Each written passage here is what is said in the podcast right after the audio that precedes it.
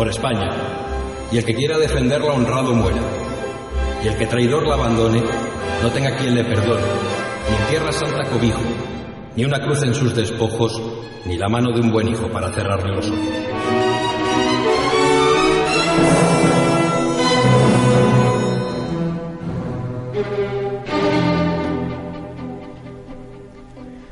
Buenas tardes amigos, ¿qué tal? Bienvenidos a Cadena Ibérica, bienvenidos como cada semana a Españoles por la Historia. En esta ocasión hemos decidido, como tanto le gusta a Santiago Fontella, hablar de, esto de reyes y conteses y marqueses. Es que le encanta a Santiago, pero no sé. Bueno, vamos al lío, que me, que me pierdo. Vamos a hablar de, de un gran arquitecto, vamos a hablar de un político, vamos a hablar de un gran cristiano, eh, vamos a hablar del primer marqués de Cubas. Ahora aclararemos la diferencia entre el marquesado de Cubas, el, el que nos ocupa, y el que casi todo el mundo tenemos en la cabeza. Eh, presentamos a nuestro invitado. Vamos a presentar al invitado, que es eh, una de las personas que más eh, sabe de, de, nuestro personaje de hoy, del Marqués de Cubas, de don Francisco de Cubas y González Montes. Estamos en el siglo XIX. Ojito, el siglo XIX. El, el complejo siglo el XIX. Complejísimo siglo XIX. Si y, quieres aprobar en historia, no te presentes por el XIX. Y, pero bueno, vamos a presentar a don Óscar da Rocha. Muy buenas, buenas. Eh, don Óscar. ¿Cómo, cómo se presentaría usted, eh, don, don Óscar? ¿Historiador? Mm... Bueno, yo soy, soy historiador del arte, sí. pero estoy especializado en arquitectura madrileña de los siglos XIX y XX, digamos que esa es un poco mi especialidad. ¿Y mm. cómo, cómo le dio por, por esta especialidad tan desconocida? Eh, desde luego, los oyentes que, que hoy eh, escuchen todo el programa eh, se van a sorprender y cuando vuelvan a pasear por Madrid, yo les aseguro que lo van a ver con otros ojos y, y van a salir ganando eh, porque van a disfrutar eh, de las explicaciones de, de, don Oscar da Rocha, que tiene un, un, libro muy recomendable sobre el Marqués de Cubas y ahí explica, eh, bueno, pues, pues cómo es el Madrid de hoy. Y don, don Oscar, eh, yo creo que para hablar del Marqués de Cubas igual habría que contextualizar un poco mm, cuándo nace, dónde nace, en qué siglo nace y vaya siglo que le tocó nacer a, a sí. don Francisco de Cubas, ¿no? Sí, bueno, es un, él es un personaje muy decimonónico, es un representante de la, de la burguesía de, del dinero que acaba acaba adquiriendo título aristocrático y bueno es que le tocó vivir prácticamente todos los grandes acontecimientos de, del siglo XIX aparte de arquitecto que es por lo que más se le conoce él también fue pues eh, político, fue diputado, fue senador, fue alcalde de Madrid durante veintitantos días. Y bueno, es una figura muy representativa de, nuestro siglo XIX, porque además estuvo muy vinculado a algunos acontecimientos muy importantes, como toda la crisis en la época de Cánovas del Castillo, la restauración borbónica en tiempos de Alfonso XII. En fin, es un, es un personaje poco conocido, pero muy representativo de su época.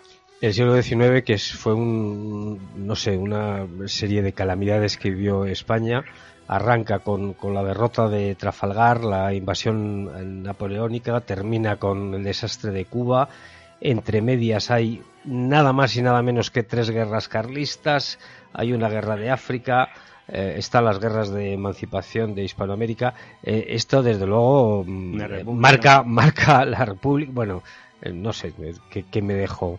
esto desde luego marca a nuestro personaje de hoy, al, al Marqués de Cubas, ¿no?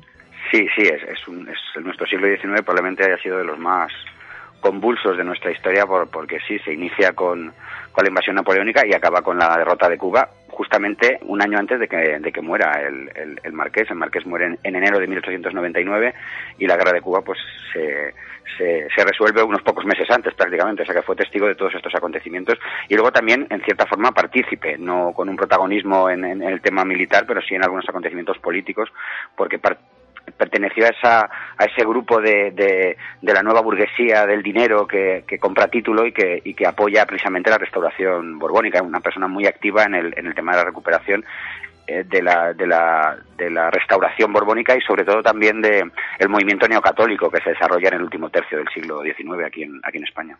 Vamos a hablar del origen de, de don Francisco de Cubas, Él nace el 13 de abril de 1827, si no tengo mal entendido, y mm, nace en Madrid, en un, en un taller de carpintería, ¿no? Ahí en, la calle Capellanes. Sí, sí, sí. Esto es una cosa bastante curiosa. Es que realmente el, Marqués de Cubas, con el paso del tiempo y cuando ya se convirtió en una figura muy relevante de, este movimiento neocatólico que yo comentaba y, y, demás, pues eh, no era muy partidario que se hablara de sus orígenes. No, no, no, no se escribieron ninguna biografía, aunque se intentó escribir alguna biografía, pero no era, no le gustaba hablar mucho de él no quería protagonismo y tampoco le gustaba mucho que se hicieran, se, se escribieran pues biografías y demás. Las necrológicas que se publicaron cuando muere, pues son después de muerto, evidentemente, y antes hay algún, algún periodista que le quiere hacer una entrevista o que le quiere, le quiere hacer algún, algún tipo de reseña biográfica y él, y él o da largas o se niega directamente. Sí, él, él tradicionalmente se pensaba que era de origen muy humilde, era una especie de leyenda que se había creado en torno a su figura y no es verdad, él realmente venía de, la, de una burguesía liberal, su, su padre tenía un, efectivamente un taller de, de banistería, tenía una tienda de muebles también, y su madre eh, pertenecía, pues era a una hija de terratenientes de Navalcarnero, o sea que era una persona que pertenecía a una burguesía de, de, clase media. Luego su ascenso social tiene otros motivos, pero vamos, no era una persona que viniera, como se ha dicho en alguna ocasión, de un origen muy, muy, muy humilde. Eso no, es cierto digamos que era una familia que tenía posibles y los posibles es que eh, su educación fue excelente, ¿no? Sí, porque le pudieron pagar los estudios en la academia de, porque ya en aquella época eh, se funda la escuela de arquitectura, ya no existe la, la, formación de arquitectura en la academia de bellas artes, y entonces él, pertenece a esas primeras generaciones que se forman ya en la escuela, fundada a mediados del 19, entonces recibe una formación muy buena, porque además aquellos profesores eran todos de la academia también, eran gente pues que tenía una, una exquisita formación clásica y, demás, y luego tiene la posibilidad también de viajar en el extranjero, porque tuvo una beca, estuvo, estuvo en Italia, estuvo en Grecia, hizo un tour por Europa, sí, sí que tuvo una formación muy, muy, muy amplia y le permitió conocer además la arquitectura de su tiempo, que también se refleja de alguna forma en su, en su labor, en su labor arquitectónica. Claro, es él, digamos que, como dices, eh, es de las primeras promociones de la Escuela de, de Arquitectura, con profesores, bueno, pues de la talla de los Madrazo, de la Gándara, de... Sí, eh, algunos, eh, algunos de los grandes de la arquitectura decimonónica fueron profesores de él y otros fueron compañeros, compañeros de promoción, sí, gente como Jareño y demás que, que luego tenía, o Adaro, que tuvo una trayectoria realmente importante, aunque él pues pertenece además precisamente a esa generación que es un poco bisagra entre la herencia del clasicismo de la academia y el, un poco el eclecticismo más libre, más abierto que, que defiende ya la escuela, un poco inspirándose en la formación procedente del extranjero, ¿no? Él, tiene esa posibilidad de empezar a abrir un poco la arquitectura hacia modelos alternativos que no sean exclusivamente clásicos, que era lo que se llevaba hasta el primer tercio del siglo del siglo XIX. Claro, estamos hablando que eh, por aquel entonces la carrera de arquitectura eh, constaba, mm, si tengo bien entendido, de siete cursos. Sí. Y mm, estamos a mediados del siglo XIX, 1853. ¿Cómo se las apaña eh, ¿Era eso común que, los alumnos pudieran obtener una beca o creo que se llama pensión para luego seguir eh, estudiando? ¿Se, les podía costear ellos? Eh, no había, había varias soluciones. Muchos de esos arquitectos, la mayoría de esos arquitectos eran gente que procedían de, de familias más o menos acomodadas. O sea, la carrera de arquitectura no se la podía permitir todo el mundo porque incluía unos gastos bastante importantes. O sea que, en, ese sentido, no encontramos pocos arquitectos que sean verdaderamente de origen muy humilde. Eh, y luego, bueno, la academia daba una formación, perdón, la escuela daba una formación eh, bastante amplia con, con técnica, dibujo, en fin, era un programa muy completo. Y luego los viajes al extranjero, pues ahí había dos opciones, o bien obtener una beca, obtener alguna una beca que, en realidad el dinero relativamente eh, no era suficiente para hacerlo o si no costearse directamente el viaje que es lo que hacían gran parte de los de los arquitectos. Unos conseguían la beca y, completaban el, dinero suficiente para hacer el viaje con los recursos familiares o si no directamente se hacían el tour por Europa pagado por ellos. Y la mayoría de los arquitectos formados en las primeras generaciones de la escuela de una u otra forma viajaron porque eh, era fundamental en su formación conocer la arquitectura internacional, porque España en ese sentido se había quedado un poquito retrasada por el predominio de los modelos clásicos impuestos desde la academia y que en la época de Fernando VII, por ejemplo, pues era, era casi una arquitectura oficial, ¿no? dejaba entrar muchas novedades procedentes del extranjero. Supongo que una vez terminada la, eh, carrera de arquitectura, de haber eh, realizado viajes, eh, como dices, por toda Europa, que muy poca gente, entiendo, tenía posibilidades de, viajar, de, de, conocer cómo se trabajaba afuera él hace ya, un, digamos, un trabajo fin de carrera, ¿se puede decir así? Que ya un poco... Sí, una especie de... Hace, hace, hace muchos trabajos a lo largo de la carrera. Él está trabajando, o sea, tenía una serie, cada curso tenía sus ejercicios y sus... Eh, sus exámenes podríamos decir que consistía básicamente en eso, en hacer, en hacer proyectos, eh, proyectos de, diferentes tipos. Y luego pues tiene eh, un poco el proyecto final de que dentro de lo que sería la línea de los estudios. Y luego está el proyecto que hace como final de, de, su tour de la, de la beca por el extranjero, sí hace varias, varios proyectos en cada una de las materias cuando acaba el ciclo en, en, la escuela. Y, y, luego finalmente también se le, como fruto de su experiencia en el extranjero también tiene que hacer eh, un proyecto final como, como un poco trabajo de conclusión de esa especie de beca, porque a él sí que le dieron una, una, una beca oficial. Y uno de esos trabajos, tengo entendido que fue una casa de maternidad. Sí. Eh, que un poco ya apuntaba maneras de lo que a él le gustaba hacer, ¿no? Que era eh, poner al servicio de, los más necesitados sus conocimientos, ¿no? Porque mm. aparte de esta casa de maternidad fue una constante a lo largo de su vida eh, no sé, la cantidad de, obras benéficas que él materializó. Sí, el proyecto de la Casa de Maternidad fue precisamente el proyecto, el último proyecto teórico, porque en este caso sí que estamos hablando de proyectos teóricos. Pero es interesante lo, que comentas, efectivamente, que, ya es un proyecto que tiene un componente social.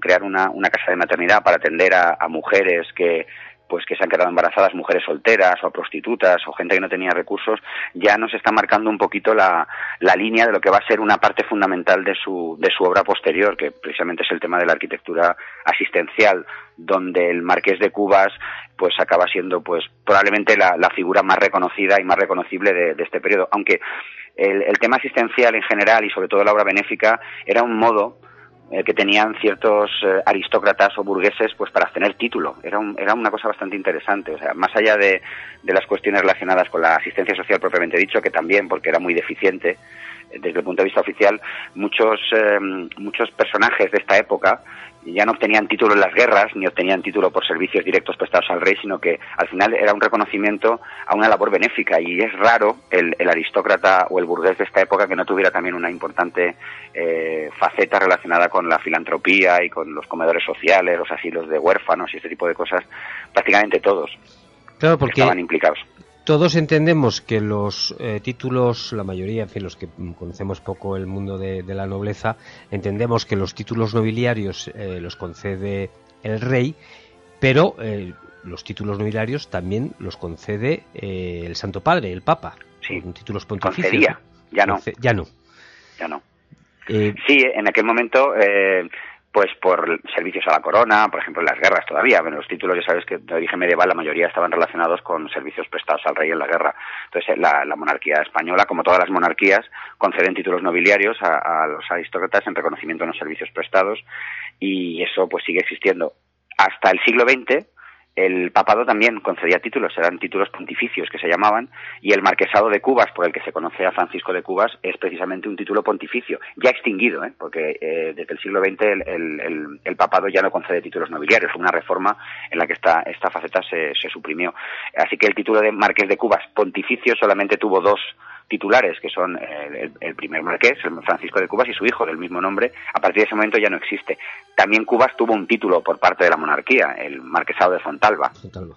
Que es, un título que aún existe, ese sí, porque se pertenece a la monarquía española, por supuesto. Entiendo que el título que le concedió entonces el Papa eh, no era vitalicio, era hereditario, pero fue solo hasta su hijo. Sí, a ver, los títulos en el caso del papado tenían que eran de varios tipos. ¿eh? Se concedían un título que era simplemente vitalicio, una, especie de reconocimiento personal. La mayoría de los aristócratas que conseguían título querían que se hiciera hereditario, pero había que pedirlo también. Y luego el último marqués no es porque no lo, no lo pudiera transmitir a su hijo, es que el papado suprimió las titulaciones, entonces no concedió, suprimió no solamente suprimió la concesión de títulos, sino también el carácter hereditario de los que ya existían, con lo cual se extinguen los títulos pontificios existen solamente mientras los reconoce el papado. Suprimió la concesión de nuevos y al mismo tiempo eliminó el carácter hereditario de los que ya existían, con lo cual el título solamente lo tuvieron dos personas. Luego contaremos el triste final del hijo del marqués de Cubas, ya se lo adelanto, fue asesinado durante la, durante la guerra civil, pero bueno, todavía no vamos a adelantar eh, acontecimientos. Eh, estábamos hablando de los primeros pasos eh, como joven arquitecto. Eh, supongo que serían complicados, ¿no?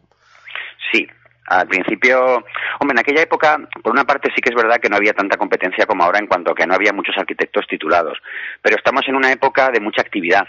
Estamos hablando de mediados del siglo XIX, se estaba haciendo el ensanche, se estaba haciendo la reforma de la Puerta del Sol, en fin, eh, digamos que había mucha actividad constructiva y, había muchos arquitectos implicados y al principio pues no era fácil hacerse hacerse un hueco. Lo que pasa es que él tuvo bastante suerte porque a través de uno de sus maestros de Zabaleta, que fue profesor suyo y le patrocina, le consigue una cierta clientela y él consigue, por ejemplo, eh, empezar a trabajar en, en, el equipo de arquitectos que están haciendo la reforma de la Puerta del Sol y alrededores. Es el, una de sus primeras obras precisamente es esa, ¿no? En aquel momento había un proyecto muy ambicioso para transformar la Puerta del Sol en lo que más o menos ahora es y hacían falta muchos jóvenes arquitectos como prácticamente más que como arquitectos como aparejadores. Hacía falta porque había una dirección de obra facultativa general y entonces pues hacían tiraron de jóvenes arquitectos entre ellos Cubas gracias a, la intermediación de Zabaleta que al mismo tiempo le consiguió eh, por, su, por sus buenas relaciones con, con ciertos grupos inmobiliarios en Madrid le consiguió unos buenos contactos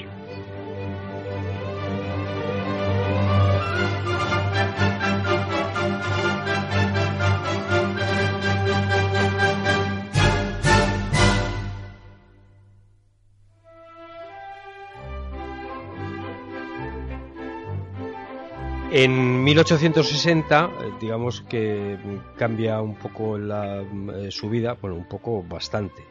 Sí. Conoce eh, a Matilde de y Urquijo, que era sobrina del marqués de Urquijo. Vamos a, perder un poquito de tiempo aquí intentando explicar cómo era. Merece la pena. merece la pena. Sí. también hablar un poquito de Stanislao de Urquijo y la andaluce eh, vamos a ir despacito porque es un poco complicado. Vamos a ver, ¿quién era Estanislao de Urquijo y la Andaluce? Pues, eh, pues era. Eh, este sí que tiene un poco de persona hecha a sí misma. Era este, un, sí. este sí, este sí. Este es uno que vino desde mm, relativamente abajo y que ascendió a, convertirse en una de las principales fortunas de España. Estanislao de Urquijo, primer marqués de Urquijo, eh, pues acabó amasando una gran fortuna. Sus orígenes son, son bien procedentes del norte de España, como muchos de otros mm, eh, aristócratas de esta época. Y bueno, a través de la banca, a través de la bolsa, inversiones en bolsa, su vinculación con, con algunos de los importantes inversores internacionales, acaba eh, creando una inmensa fortuna que le convierte en uno de los, de los, hombres más ricos de, España en aquel momento. No tiene hijos, no tiene descendencia y toda su fortuna se la reparte. ¿Por qué no tiene descendencia? Él eh, era como un célibe. Eh, sí. Eso, eso es lo que dicen. Es un personaje sobre el que de verdad que merecería la pena también hacer algún tipo de investigación más profunda. Hay algunas biografías de, de, de, Urquijo. Pues sí, era fue una especie como de, de actitud personal, de no de una cosa de, un celibato casi voluntario, o al menos es lo que dice la, la, la, la, referencia, las notas necrológicas que se publicaron cuando, cuando él fallece en el año 89, y, y no, tiene, no tiene descendencia, entonces su inmensa fortuna acaba entre dos nietos, su, perdón, nietos, sobrinos, dos sobrinos, el que era el título, el segundo marqués, y su sobrina favorita, que era hija de, de su hermana, que es Matilde de Erice y Urquijo, una, una niña que prácticamente él crió porque, porque la madre de Matilde Erice murió muy joven. Sí, María Cecilia Urquijo murió murió mm, cuando Matilde tenía muy poquitos años, ¿no? Sí, sí, sí, sí, sí. Se quedó eh, huérfana de, de, madre muy muy pequeñita y bueno, pues eh, entre entre el padre que murió después eh, y, y, él prácticamente Stanislao la coge, prácticamente, o sea, se convierte en la niña de sus ojos. Era la, soltera más cotizada del Madrid de la época y porque Martín Francisco de Erice, su, su padre Francisco de Erice también fallece en 1869. Este era un empresario también creado que había ascendido por el tema de financiero de, las inversiones y demás, y entonces se encuentra mm, prácticamente como que la hija que no ha tenido pues se convierte doña, doña Matilde. Y aquí lo curioso es por qué elige a, Francisco de Cubas para, para, para casarla, porque era, ya digo que era la soltera más cotizada de, del Madrid de la época. Es una, es una historia bastante curiosa. Y, y, yo creo que fue por la, por la propia actitud personal. No sé cómo, como por lo que yo he podido analizar de la prensa de la época, los testimonios personales y demás, de Francisco de Cubas debe, ser una persona muy íntegra, muy, muy honesta y con mucho atractivo personal. Y, y Estanislao de Urquijo decidió que su sobrina favorita se casara con él cuando él realmente era un arquitecto de tantos y no tenía una gran fortuna ni muchísimo menos. O sea, ahí la que puso el dinero evidentemente fue ella. Sí, luego veremos eh, por los hechos eh, que demostraron que efectivamente el marqués de Cubas era una excelente persona. hablaremos de cómo fue su entierro, que yo creo que no ha habido un entierro como el de Marqués de Cubas en, pues muy pocos sabidos de luego en, la historia de España. Pero no vamos a adelantar. Yo me gustaría detenerme un poquito más en la figura de, de Stanislao de Urquijo en aquella época en España a pesar de, las calamidades que hemos descrito antes, eh, las guerras carlistas, etcétera, etcétera, eh, es un momento muy interesante porque se están realizando, eh, aparte de lo que comentabas, Madrid se está revolucionando, los nuevos trazados en la Puerta del Sol, incluso en el barrio de Salamanca, grandes inversiones en el ferrocarril. digamos que el Marqués de Urquijo era uno de los grandes banqueros de todas estas inversiones. Sí, eh, eh, es, es, lo que comentaba al principio. Gente como Urquijo, eh, el Marqués de Salamanca, por supuesto, muchos de estos, de estos burgueses que han hecho fortuna en, la banca, en el comercio, en la inversión, en bolsa, acaban convirtiéndose también en, en el caso de Urquijo, crea una banca, una, una banca familiar, la, la, que lo acaba siendo un importante banco, el Banco Urquijo, y están muy implicados en todo el tema de la financiación de las grandes inversiones inmobiliarias en el Madrid de aquella época y también, pues por ejemplo, hay que pensar que en esta época del reinado de, de Isabel II estamos también hablando de la introducción de importantes reformas urbanísticas, no solamente en lo que se refiere a la Puerta del Sol y demás, la introducción, por ejemplo, del, agua, del canal de Isabel II, de la electricidad, hay el propio ferrocarril, que también es de la misma época, y estos prácticamente tenían inversiones, tenían acciones de todas las grandes compañías eh, de, aguas, de electricidad, de, de, las compañías ferroviarias, que entonces eran privadas, por supuesto, la, la REFE que se crea ya en el siglo XX, los inicios del franquismo, y eran prácticamente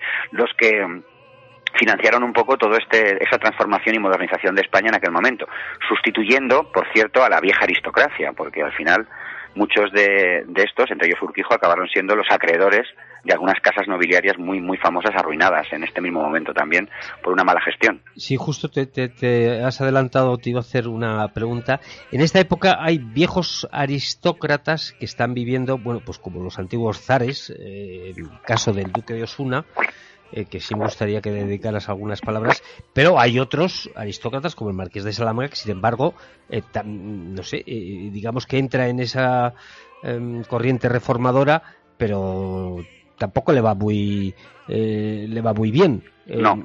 Tanto los duques de Osuna, bueno, este este personaje creo que fue uno de los grandes derrochadores de la historia. Don Mariano, sí, el, último duque de Teller Girón. Pues sí, eh, eh, el era, era, precisamente acreedor de los dos, le había prestado dinero a los dos, tanto a, José de Salamanca como a Mariano de Osuna. Y sí, el caso de Salamanca es, es un ejemplo de esta, de esta burguesía del dinero que por su mala gestión y por sus nefastas inversiones en, en, bolsa y sus operaciones especulativas acaba arruinado.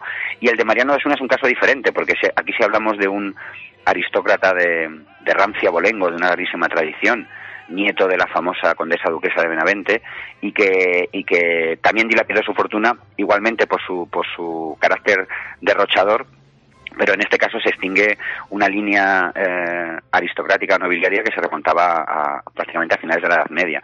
En ambos casos, tanto en el caso de José de Salamanca como en el caso de, Mariano, el principal acreedor era precisamente eh, Estanislao de Urquijo, el primer marqués de Urquijo que les había prestado dinero a los dos. Se quedó con el palacio del marqués de Salamanca y se quedó con todos los terrenos alrededor del palacio de Infantado, porque Mariano de Osuna, además de ser duque de Osuna, era también duque de Infantado. Se quedó con las dos cosas porque les, había prestado inmensas cantidades de dinero, una fortuna. El duque de Osuna, por ejemplo, lo comento como anécdota, cuando, cuando emite una, una, unas obligaciones hipotecarias para intentar reorganizar su deuda, debía más de 40 millones de pesetas de los años 80 del siglo XIX, que era una cifra absolutamente disparatada. Para que os hagáis una idea, el presupuesto del Ayuntamiento de Madrid, el presupuesto completo del Ayuntamiento de Madrid anual podía ser unos 33, 35 millones. O sea, debía más dinero Osuna que el, eh, que el conjunto del presupuesto del ayuntamiento municipal. Debía más de 40 millones de pesetas. Arruinó al banco que le prestó el dinero y luego Urquijo se quedó con todo, con todas las, las propiedades, porque la ruina fue muy sonada. Se, se, ah, arruinó la casa y tuvieron que venderlo todo y subastar los cuadros, las fincas, absolutamente todo. Yo quiero eh, recordar, ¿verdad, Pedro? Alguna vez hemos hecho algún comentario del duque de Osuna, estuvo más o menos de eh, un cargo de embajador en, en Rusia y creo que rivalizaba con el zar en, en, cazas del zorro plateado de no sé qué. Creo que gastaba con, con una alegría. Eh, era un despilfarrador. Él, él era capaz de vestir al servicio con trajes de zorro siberiano para impresionar a sus invitados o, o bueno regalar dinero por, por ahí estuvo también en, estaba estuvo de tiempo embajador en, en, en Rusia y también estuvo en, en, la boda de Eugenia de Montijo como representante español como embajadores eh, obtuvo una de las casas nobiliarias más impresionantes que había, junto con Alba, Medina Sidonia, Medina Celi, quizá, la casa mm, de Benavente Osuna más infantado, que fue lo que heredó él de, su hermano. Estamos hablando de, de, una de las casas linajudas más importantes y, y, lo, y acabó prácticamente, bueno, se hablaba en la prensa de los girones de los girón, de cuando se subastaron sus cuadros.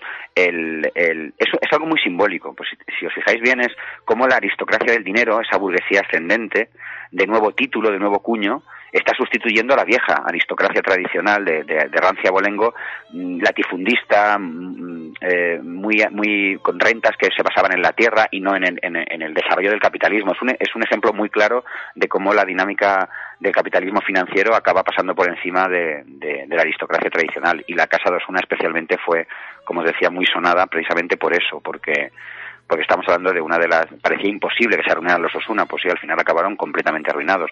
Y de aquella ruina, pues se beneficiaron muchas personas, entre ellas los socios y las personas que les habían prestado dinero, por supuesto, entre ellos la banca Urquijo, que fue uno de los de los acreedores principales de, del grupo de obligacionistas de la Casa de Osuna. Sí, la verdad es, que es... decir, eh, aparte de la promoción privada, también hubo bastante inversión pública en ese momento, ¿no? En, en, en obras. En las obras de, sí, de... En Madrid en general no te creas, ¿eh? en, aquel momento el, la, la, práctica eh, totalidad de muchas de estas obras, la mayor parte de la inversión era, era privada. ¿eh? El ferrocarril se hizo con capital extranjero, incluso, en, una buena parte. El, canal de Isabel II era nombrado. Muchas de las obras, al final, la iniciativa podía ser pública, pero, pero los ayuntamientos y demás no, no tenían muchos recursos económicos para hacer ese tipo de cosas. Y, y este tipo de transformaciones, la transformación urbanística de Madrid, todo esto, aunque el proyecto podríamos decir que fuera oficial, realmente se hizo con el dinero de Salamanca y los promotores privados, las compañías de ferrocarril igual, eran prácticamente todas de capital privado, aunque la corona siempre lo impulsaba, aparecían los actos o hacían unas, unas contribuciones, pero más bien eran simbólicas. ¿eh? Realmente el dinero, el dinero que permitió esa transformación era un dinero que procedía en una buena parte del capital privado. El marqués eh, comienza, digamos, ya a trabajar con desahogo, realiza numerosos proyectos, algunos de, de bueno, bellísimos. Eh, podríamos estar horas y horas ahí hablando. Sí, de, muy prolífico. Eh, aparte de esas eh, grandes eh, palacetes en el Paseo de Recoletos, etcétera, etcétera, eh, pero sin embargo él también realiza obras que tú antes llamabas obras con conciencia social, edificios para clases trabajadoras, sí. incluso para eh, beneficiar a heridos de la guerra de África, ¿no? Sí, eh, digamos, la faceta arquitectónica del Marqués de Cubas yo la, podemos dividir como en tres en tres ámbitos distintos que, so, que reflejan muy bien su propia personalidad y su y su comportamiento y sus implicaciones y sus preocupaciones sociales. Por una parte están eh, esos palacetes que hacen la zona de Recoletos y, adyacentes, que son palacetes para la para, para esa nueva aristocracia del dinero y muchos de ellos eran clientes o parientes de, de del propio Urquijo. ¿eh? El, el, Marqués de Alcañices, por ejemplo, es otra de las personas a la que hace un palacete y era además eh, también cliente de la banca Urquijo. Eh, luego están las viviendas, mm, digamos, de la, de la media alta burguesía, vivienda de lujo, edificios de viviendas, pero ya en la zona del barrio Salamanca, con cierta importancia. Y es precisamente con uno de estos con, con el que conoce a Urquijo. Le, cuando Zabaleta le encarga eh, participar en la Puerta del Sol, Urquijo tenía unos solares en la carrera de San Jerónimo, y es ahí donde le conoce. Le conoce porque le encarga una casa a él, era un encargo para Zabaleta, y acaba recayendo en, en, en, en Cubas. Ese, ese inicio de esa relación, cuando ya el Stanislao Urquijo le pone en contacto con esta clientela nueva que es el que abre muchas posibilidades. Y la otra faceta, dentro de los edificios de viviendas, sería ese tema de la vivienda un poco para clases populares, eh, por ejemplo, todas las manzanas que hay en el entorno de, la iglesia de San Andrés, entre, entre la calle Bailén y la iglesia de San Andrés, prácticamente la totalidad de los edificios que hay ahí, que eran viviendas para clases medias bajas, para clases bajas, clases populares, son, son todas de un proyecto conjunto del Marqués de Cubas sobre terrenos del Infantado, sobre terrenos de, Osuna.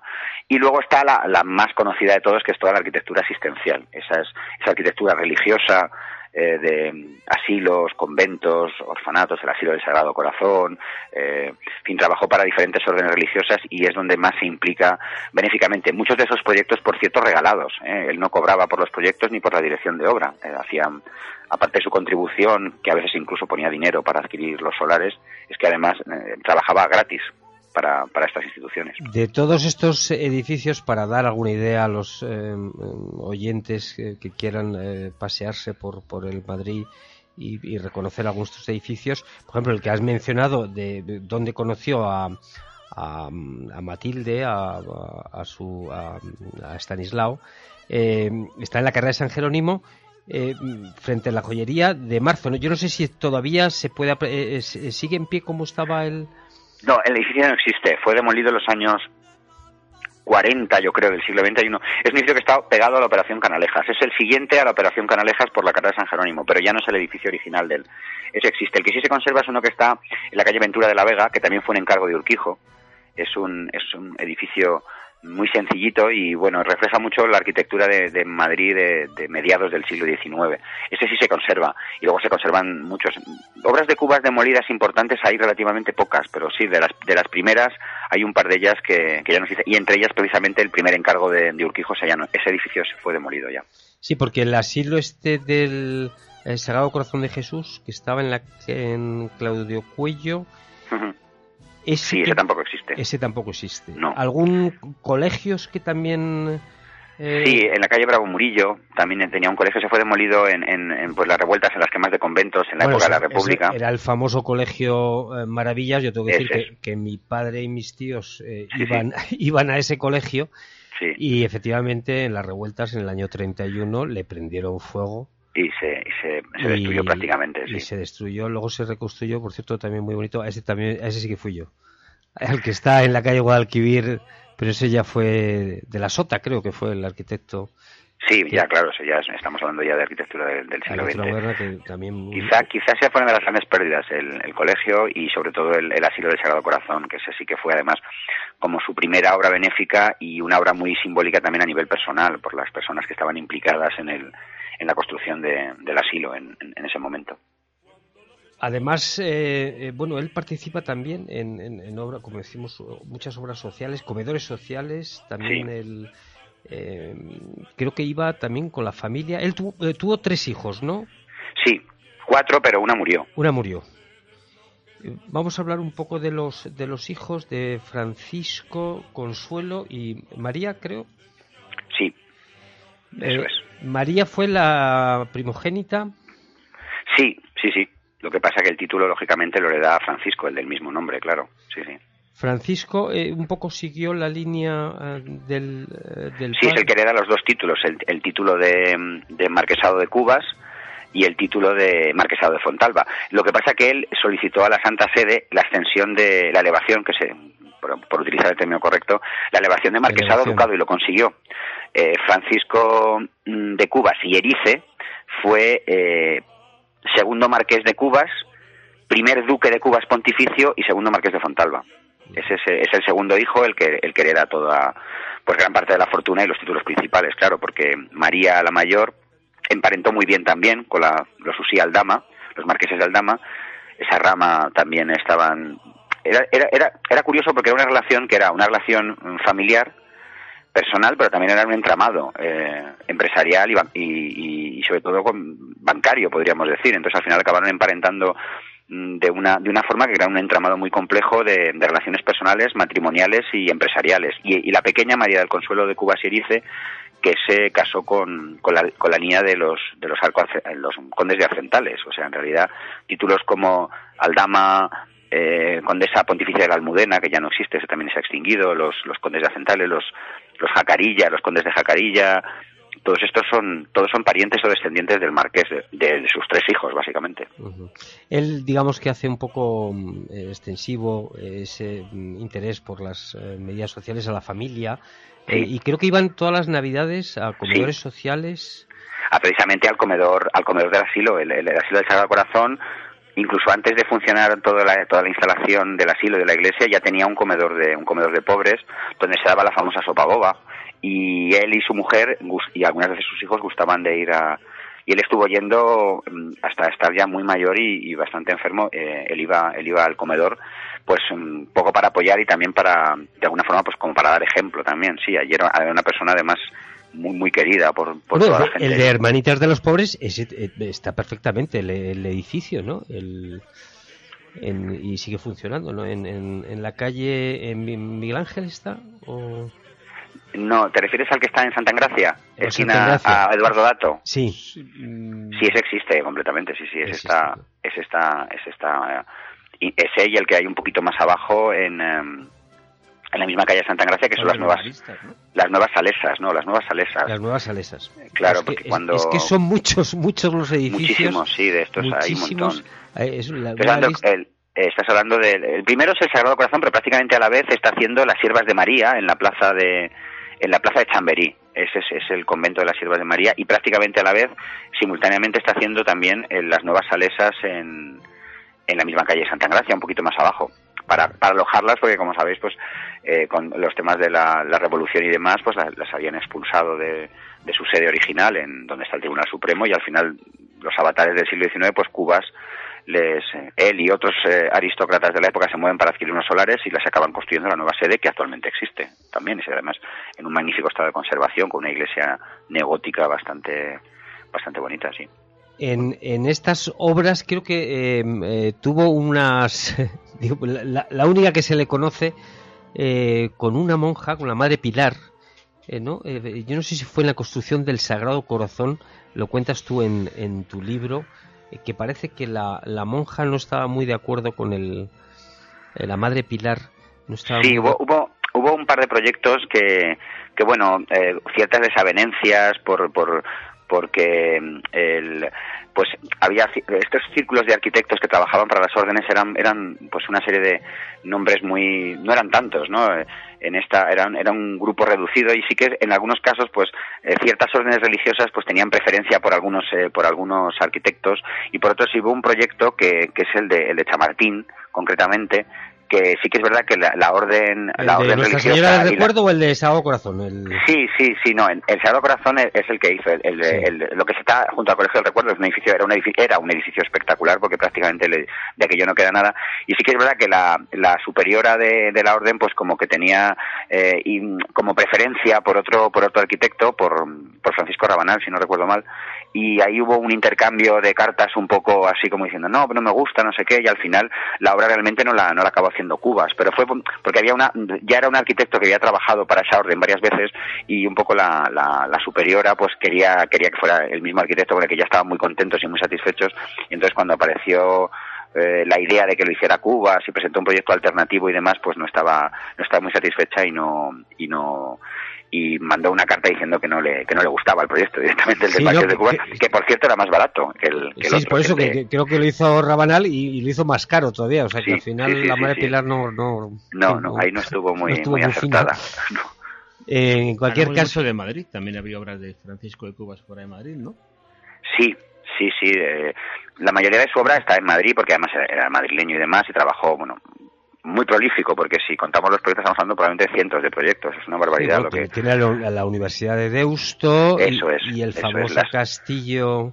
En Butrón, en, en en, Vizcaya. Sí, son dos obras muy, muy singulares. Realmente, probablemente sean de, la, de las menos conocidas en general, pero de las más de las más particulares, de las más específicas y las que hace un, un tipo de arquitectura que se sale un poco de su, de su línea habitual, ¿no? Porque se mueve dentro de un eclecticismo así un poquito neorrenacentista, cuando hace palacetes o vivienda un poco más para alta aristocracia y luego cuando hace obra religiosa pues tira un, una línea muy neogótica, muy historicismo medieval, como era típico en la época, por otra parte.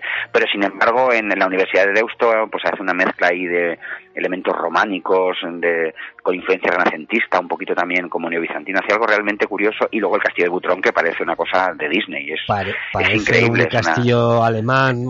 Sí, sí, sí, parece Neuschwanstein, una cosa así. Sí, sí, es, realmente, es un proyecto precioso, ¿eh? el, el castillo es. Y ahí se inspiró en varias cosas. Se inspiró en la arquitectura medieval española, la torre central recuerda mucho al Alcázar de, Segovia, lo que es la parte principal de la torre del homenaje y, y es un proyecto realmente realmente curioso. A mí a mí es una de las cosas que más me gusta. Por cierto, hace un año así estaba en venta. Estaba en venta, yo lo vi hace hace poco y creo que piden, eh, si ustedes tienen por ahí nada, 3 millones de euros, quizá un poquito menos, eh, regateando porque lo compró una inmobiliaria, creo que fue uno fue un hotel, hacían espectáculos eh, medievales. Eh, si este castillo estuviera en Estados Unidos, bueno, yo no quiero ni pensar lo que organizarían ahí. Sí, el problema es darle un uso, claro. ¿Qué, qué haces ahí en esa mole tan enorme? Eh, ¿Qué uso le das que pueda ser un...? Porque, claro, al final la inmobiliaria esta se le ocurrió la idea esta de alquilarlo, hacer espectáculos y demás, pero parece ser que la cosa no, no funcionó. Y claro, estamos hablando de una construcción con unas características arquitectónicas, con unas dimensiones que, y con unos gastos de mantenimiento que, claro... Unos muros de 5 metros de, espesor que tiene claro, claro, de... A mí me gustaría que me comentaras también eh, él fue uno de los, eh, de los promotores de los llamados círculos católicos obreros, que era una especie como de sindicalismo cristiano. Eso es. Eso es. Sí, él, él desde, desde que empieza con su labor con su labor religiosa y asistencial y toda esta, esta labor filantrópica y demás, se implica mucho en el movimiento neocatólico y, bueno, él es partidario e impulsa precisamente la creación de unos sindicatos de, raíz religiosa, los círculos obreros, que, tuvieron una actividad bastante destacada. Incluso organizó con los círculos obreros y con ciertos grupos de, este movimiento neocatólico una peregrinación a Roma para, para, ver al Papa. Fue recibido por el Papa en ese momento y, su, su, labor en este sentido fue, fue muy activa. Como comentabais al principio, yo no me explico cómo le daba tiempo a hacer tantas cosas porque era una persona que tenía un sentido del trabajo impresionante. Si es que todavía no hemos hablado de su etapa de político, mm. Eh, que es que mm, no damos, no, damos eh, abasto. En 1885 el Papa León XIII es eh, cuando le conceden el, el Marquesado de Cubas, digamos por ya esta labor impagable en favor de pues eso de los más necesitados, ¿no? Sí, esto fue la historia es, es realmente es realmente muy muy muy interesante porque eh, él ya llevaba una cierta trayectoria en este sentido, pero él entabla relación de amistad eh, entrañable amiga la llama ella y, su mujer Matilde con Ernestina Manuel de Villena, que es una una figura peculiarísima de nuestro siglo XIX, una una mujer muy implicada en todo esto, que conseguía dinero para financiarlas y es ella precisamente la que hace la petición formal a, León XIII para que le concedan un título pontificio en reconocimiento a su labor benéfica. Y son justamente el momento en el que se estaba construyendo el asilo del Sagrado Corazón en la calle Claudio Cuello y la petición que se conserva en los archivos vaticanos que yo pude consultar el, documento en el archivo secreto vaticano, que es el nombre oficial, pues ahí está, toda, e, e, ella hace una relación de méritos donde viene a decir, bueno, pues una persona muy piadosa, muy católica, que ha invertido su fortuna en ayudar a los pobres y demás, y ella es la que promueve todo esto y, y bueno, su idea era haber entregado el, el breve papal, la notificación oficial del nombramiento a, a, a Cubas en persona cuando se inauguraba el asilo, pero murió, murió justamente unos meses antes, Ernestina Manuel de Villena, un personaje, por cierto, que, que, aparece con otro nombre como Guillermina Pacheco en Fortunata y Jacinta. De, es un personaje que, que no era precisamente muy pro-católico. No, no lo era. Y de hecho, debía ser una persona tan absolutamente bondadosa, Ernestina, que hasta Galdós, bastante anticlerical en muchas cosas, firmó una petición formal para que fuera beatificada.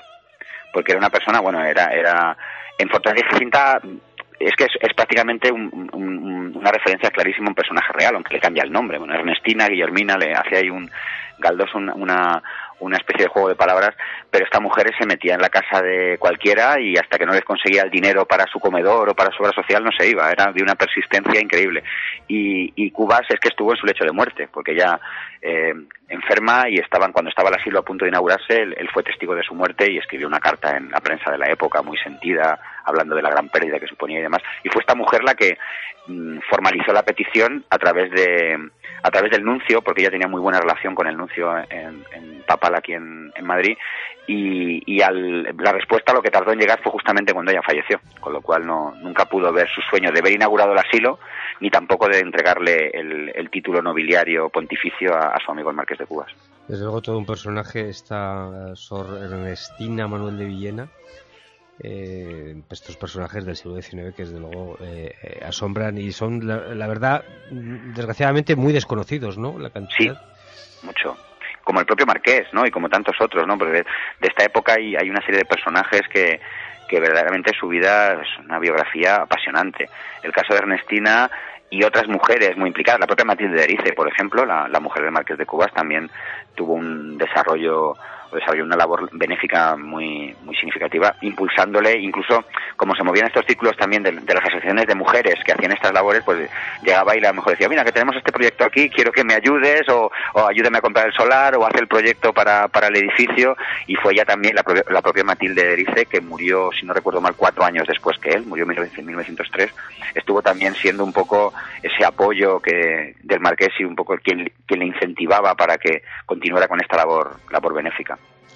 El Partido Conservador, eh, digamos que echa mano de este personaje tan prestigioso y le convence para que para que forme de parte de sus filas y, y él es eh, elegido diputado a Cortes en varias ocasiones, también eh, se fue senador y sobre todo lo que más sorprende eh, su etapa como alcalde eh, de Madrid. Pero cuénteme, don, don Oscar, eh, ¿cómo se elegía el alcalde en, en, aquellos años, a finales del, del 19? Bien, en, principio lo que hay que decir es que eh, este tipo de personajes de mucho prestigio, estos aristócratas y demás, pues era muy habitual que acabaran en política, en senadores o ocupando algunos cargos públicos, como en el caso de, la alcaldía. El propio Stanislao de Urquijo, por ejemplo, también fue durante un tiempo muy corto eh, alcalde de Madrid. Eh, en aquella época eh, por ejemplo, los senadores, como ahora designación real, que se, que se sigue existiendo esa fórmula, bueno, pues las personas muy prestigiosas a nivel social acababan, ocupando estos puestos. Eh, como diputado, no, eso fue elegido porque fue el más votado en las elecciones eh, a principios de los años 90, fue el, candidato más votado en, en Madrid. Y luego el tema de la alcaldía, pues esto fue una decisión del gobierno de Cánovas. En aquel momento a los alcaldes se los elegía directamente por los gobiernos a través de, los gobernadores civiles y, y, en este caso lo que sucede es que bueno la alcaldía de Madrid llevaba cinco alcaldes en, en, apenas un año y medio eh, la alcaldía funcionaba muy mal en todos los sentidos y buscaron un, intento de, de, un candidato de consenso un poco una persona de reputación intachable que además fuera muy querida por el pueblo. Era el candidato más votado en las elecciones del año del año anterior y a finales de 1892 pues le, eligen para ser alcalde de Madrid. Le, le, le, entregan la vara de alcalde y, y el caso es que luego Sustituye a Alberto Bosch, que creo que tenía eh, un tinglao montado de, de, nepotismo, corrupciones. Sí, sí, bueno, Alberto Bosch y todos, eh, en aquel momento. la prensa de la época, yo ahí, eh, la investigación fue una de las partes más que yo la verdad me lo pasé mejor, ¿no? Porque era lo que menos conocía. Yo sabía mucho de, su obra como arquitecto, conocía muchas de sus obras, sabía también lo de lo de la familia, los, su, em, su, relación con Urquijo, pero no tenía ni idea de, de, lo que pasó con el tema de la alcaldía. Y claro, la prensa de la época echaba humo tenías a, unos a otros eh, era eh, todos los días salía un artículo de, de, relación pues precisamente con eso. Sí la alcaldía de Madrid eh, en aquel momento era, había muchísimos enfrentamientos políticos entre grupos diversos entre grupos del mismo partido.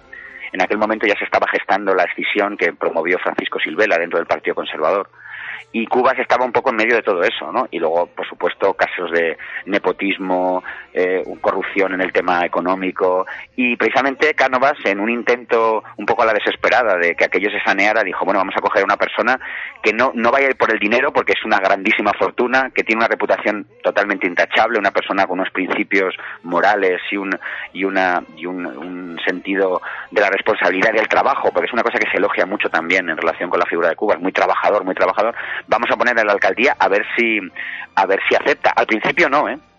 eh él, no quería. De hecho, fue una entrevista personal con el rey. Fue una entrevista con, con, eh, con Alfonso XIII, el que, no, Alfonso XII, perdón, el que, el que le convence definitivamente y luego mm, se reúne con Cánovas y le dice, vale, yo voy a aceptar, pero solo te pido una cosa, que me des carta blanca para hacer limpieza de lo que sea. Y Cánovas en principio se la dio, le dijo, muy bien, haz lo que creas conveniente para que la alcaldía funcione y sanear todo, todo esto.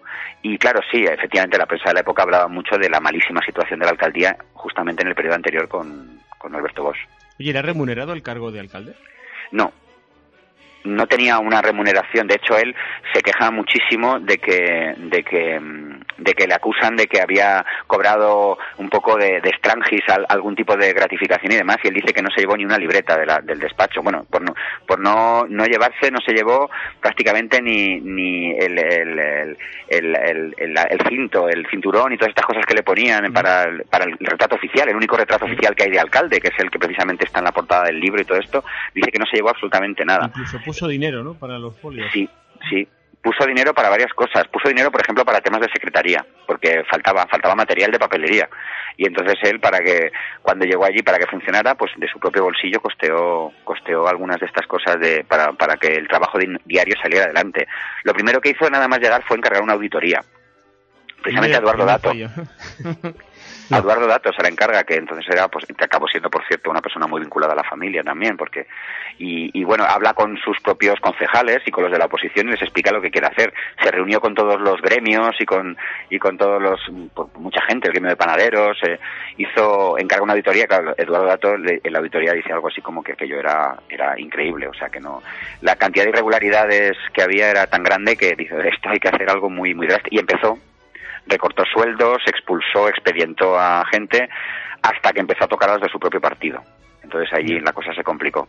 Le llamó yo, tengo aquí la, la, lista que hizo el Marqués de Cubas de, de, las irregularidades que había en el Ayuntamiento de Madrid en aquel entonces y la verdad es que tampoco difieren mucho de las de ahora. Miren, eh, él dice que se eh, realizan obras innecesarias con costes muy elevados que las adjudicaciones eran directas, sin concurso, eh, que el pago a los proveedores mm, se hacía pues de aquella manera, eh, que se contrataba a la persona a amiguetes de modo improcedente, gastos descontrolados, festejos mmm, a cuento. Vamos, que tampoco ha cambiado mucho. No, no, no. Yo cuando lo estaba leyendo, esto, esto recuerdo, claro, aquí también tenías que leer la, la prensa afín y la prensa contraria, claro. Bueno, los redactores había redactores a sueldo como hay ahora también. Había, sí, de hecho, el primer escándalo que él destapa es que había periodistas a sueldo. Y, entonces lo primero que hace es quitarles el dinero. Entonces la prensa se indigna, no, pero publiquen los nombres, queremos saber exactamente quiénes son las personas que estaban a sueldo del ayuntamiento, a sueldo de, de, Alberto Bosch, y, él no, no quiere hacerlo. Lo único que hizo fue quitar esa partida presupuestaria y, y demás.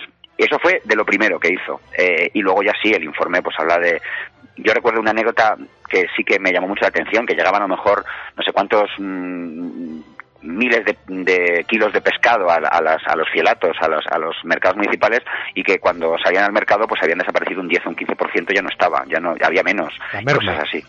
Sí, era, era una cosa. Y luego se quejaban fundamentalmente del tema del nepotismo. Había muchísimo enchufismo tremendo y era algo que él detestaba profundamente. Él, si él tenía, eso sí que consta en distintos escritos, ¿no? Él valoraba mucho la capacidad de las personas y los méritos propios, o sea, a él no le no consideraba que fuera un mérito eh, ser eh, amigo, hijo o alguien, tenía que ganárselo. Y eso se lo dijo a Cánovas también, dice, yo voy a voy a hacer depuración y voy a, valorar a, las personas por sus méritos. Es más, recuerdo otra anécdota buenísima, cuando le hacen un homenaje en Lardi, nada más el nombre del alcalde, se reúne con periodistas y con mucha gente y, les dice que cuando vayan a votar o vayan a elegir una persona no piensen a qué partido pertenece, piensen en la trayectoria que lleva y cuál es su, su capacidad personal y profesional para desempeñar ese cargo. Y eso es algo que es el pequeño discurso que él hace y es en lo que insiste varias veces además en, en ese momento y luego después. La gente no daría crédito.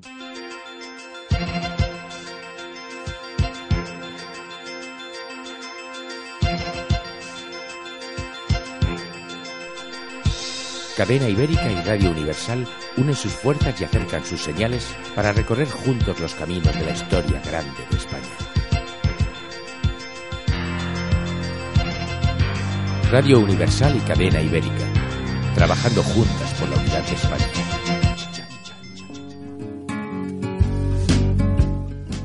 ¿Necesita ayuda con la limpieza del hogar o con la preparación de los menús diarios?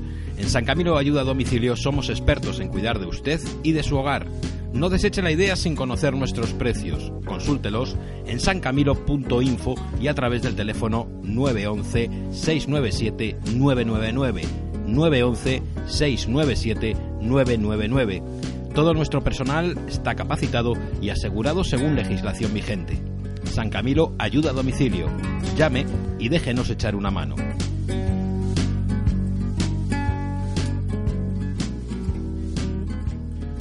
Reducir su consumo de luz y gas natural es posible gracias a Carvisa Energía, empresa líder en la comercialización de gas natural y electricidad.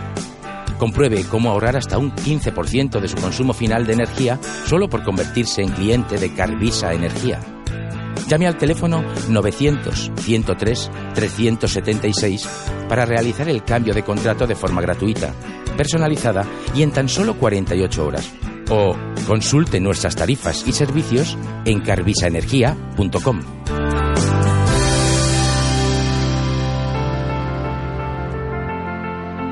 ¿Sabes lo que es 1785?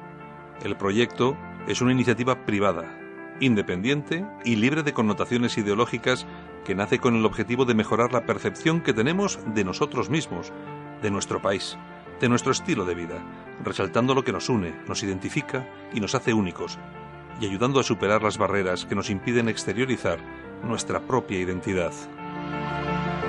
1785 es un proyecto participativo, con valores, que quiere transmitir una imagen fresca y renovada de España. Ahora puedes formar parte de ese proyecto. Únete a nosotros. Entra en 1785.es y descubre cómo.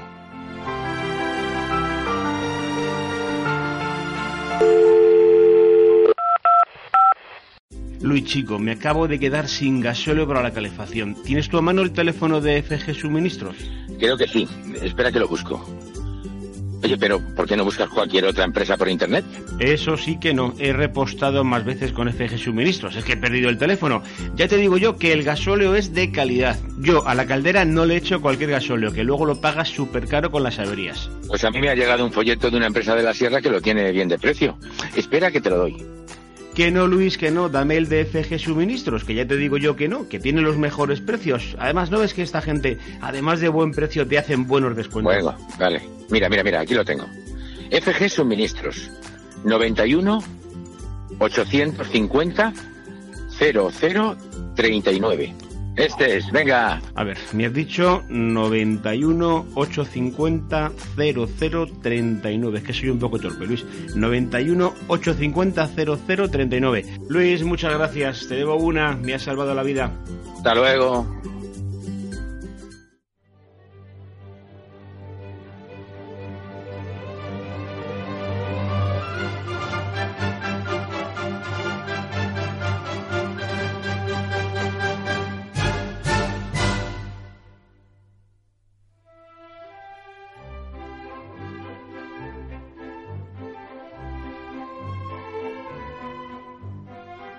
Bueno, en aquella época, como has dicho, el, el Partido Conservador eh, vivía también, pues fin, eh, momentos muy difíciles de luchas intestinas. Por un lado estaban los silvelistas, ¿no? Los de Cánovas. Sí. Él era más, eh, el Marqués de Cuba es más de Silvela, ¿no? Sí, él era, él estaba en el Partido Conservador, en ese momento todavía existía como partido único. Él pertenecía un poco a, a una rama reformista. Él, vale, dijo, el régimen de la restauración está muy bien, hemos conseguido estabilizar el país, tenemos ya, después del periodo revolucionario, la, la, la Primera República y demás, tenemos, está más consolidado, pero esto del caciquismo, la alternancia, el pucherazo, esto tenemos ya que superarlo, tenemos que empezar a entrar en un régimen que funcione mucho mejor y defendía junto con, con Silvela eh, defendía pues una, una reforma del Partido Conservador que fuera una línea ya pues más moderna en ese, en ese sentido. Y él eh, era muy amigo de, Silvela, de hecho, era muy amigo. Lo que pasa que todo esto se mantuvo hasta que Cánovas vivió. Cuando Cánovas fue asesinado, entonces cuando se forma la Unión Conservadora y él se afilia al partido de, al partido de Silvela. Fueron precisamente los opositores internos del propio Partido Conservador los que al final hacen que Cubas decida dimitir porque él se reúne con Cánovas, le llama a capítulo un poco, le dice, bueno, ¿qué pasa? Que estoy recibiendo quejas hasta de los nuestros. Y dice, ya, que es que aquí esto es un, esto es un nido de corruptos, aquí, Pues aquí tengo que- tienen que rodar cabezas. Y me has dado carta blanca para que esto se haga. Si quieres que depure, tengo que hacerlo. No voy a, no voy a cargarme solamente a los de la oposición o a otros, sabiendo que entre los nuestros también hay, también hay gente que debe ser depurada, ¿no? Y, y Cánovas le dice, sí, sí, sí, te apoyo plenamente. Fue la antesala a, a la retirada del apoyo y en cuanto vio que, que las intrigas en, en el partido iban por ese lado, dijo, ahí os quedáis. Que Y- mantienen al, al entrenador. Que estuvo ve- veintipocos días, ¿no? De- Sí, no llegó un mes, veintitantos días, sí, sí, no llegó un mes. Bueno, él dimitió, pero también dimitieron con él el ministro que porque él est- eh, estaba Ra- eh, Raimundo Fernández Villaverde, sí, sí, el sí. gobernador civil, Eduardo Dato también, o sea que Fue una caída en cadena. Causó, digamos, eh, incluso la gente, eh, eh, hubo manifestaciones espontáneas Mm. que salieron a la calle, ¿no? De- diciendo, pero ¿qué pasa aquí, no? Es que provocó, la, la dimisión de Cubas provocó pues una, una dimisión en cadena de ciertos reformistas del partido y de hecho provocó la caída del gobierno de Cánovas. Lo alucinante de todo esto es que cuando llega Sagasta le vuelve a ofrecer la alcaldía a Cubas. O sea, era- eh, tenía el, el partido Sagasta, liberal... que era del Partido Liberal. Exactamente, sí, sí. Sagasta le, le ofreció la alcaldía al Marqués de Cubas, que se fue a San Sebastián, a su casa, se fue con su familia y dijo que no quería saber nada, pero nada más llegar al poder, le- el propio el propio Sagasta hizo un intento de, de que Cubas fuera alcalde. O sea, tal era el nivel de confianza que tenían en su integridad y hasta los opositores y se lo planteó, la primera idea de, de Sagasta fue ofrecerle la alcaldía y Cubas evidentemente ya la rechazó, ya dijo que no quería saber nada más de la política, que se iba a dedicar a su familia y a sus obras benéficas y que bueno murió- realmente ya estaba enfermo, ya tenía una diabetes bastante fastidiada, tenía la vista regular. Eh, en ese momento yo creo que decidió hasta aquí hemos llegado. La política no es para mí y, y, bueno, en realidad murió seis años después aproximadamente. No, sí, además, eh, creo que le sucedió Peñalver, si no me recuerdo, y creo que duró tres o cuatro días. O sea, que lo de- lo de 15 Madrid- días, el 15 conde de Peñalver, sí, 15 días. Bueno, es es que en aquel momento la alcaldía de Madrid era, era un tema, tema alcaldes. Era el ante- en los últimos anteriores dos años me parece que había habido como cinco o seis, una, era una barbaridad, o sea, todo. No daba ninguno, ninguno. Sobre todo si, si, si era un tipo de perfil como el del Marqués de Cubas, una persona con una integridad intachable, que todo lo que fueran trapicheos le, le causaban un rechazo absoluto y entonces, claro, viendo lo que había, no, Le afectó. ¿no? Al Marqués de Cubas, como dices, se aisló un poquito de la sociedad sin leer Sí. periódicos. Eh, le tocó, ¿no? Le, le- dejó un poquito tocadito, ¿no? Sí, sí, sí, eso es una cosa que comentan en algunas de las biografías que salió un poco muy decepcionado de- del tema de, de la decepción de la alcaldía de la política, porque él cuando llega y cuando acepta el encargo, cuando habla con el rey y con, y con Cánovas, eh, tenía como una idea de que se veía como con fuerzas de hacer algo. Yo creo que puedo ser capaz de que la alcaldía de Madrid funcione bien y, bueno, él era, él adoraba Madrid, o sea, era su ciudad, había construido tantas cosas, estaba metido en tantos proyectos muy diferentes y entró con mucha ilusión, pero pero enseguida y luego cuando cuando se retira de dimite de la alcaldía sí que es verdad que entre eso los que empieza a tener achaques de salud ya su, su vida pública prácticamente casi desaparece, o sea, no de hecho también mm, decaen muchos de los proyectos, aunque trabajó hasta el final, ya estaba muy centrado en obras muy concretas. Antes de hablar de su gran proyecto que no llegó a ver eh, materializado, como fue la Catedral de la, de la Almudena, que qué pena, ¿no? Qué pena. Porque hemos, Sí. hemos visto la maqueta, los que hemos visto la maqueta, qué, qué Sí, oportunidad perdida. Esto es cuestión de gustos, ¿no? Sí. A mí, a mí, desde luego, me hubiera gustado más ver la, la obra original de, del Marqués de Cubas que no la, que- la que tenemos ahora. Pero bueno, en fin, luego, luego hablaremos de eso. Eh, pero creo que él, eh, otra de sus facetas también muy desconocida es que era uno de los mejores coleccionistas de antigüedades que había en, por aquel entonces, ¿no? Sí, sí, eso es una de las cosas también que descubrí cuando empecé a investigar eh, la biografía y que yo total desconocía completamente, no tenía ni la menor idea de esta faceta. Sí, era, era un coleccionista de arte y eh, sobre todo de arte sacro.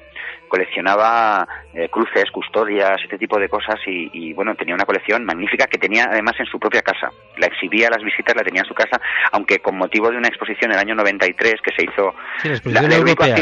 El único acto importante que él- en el que participa como alcalde es la inauguración de la Biblioteca Nacional, del archivo del vamos del Museo de Bibliotecas Nacionales, el edificio del Paseo de Recoletos, es la única la única el único acto relevante que hace como alcalde y allí además Que había una poco, sala no es poco. Sí, sí, verdad que sí. Eh, la había una sala dedicada donde estaban sus, sus objetos de la colección artística de tenía de todo, tenía casullas, tenía custodias, cruces eh, y era eh, era elogiada precisamente por la extraordinaria calidad.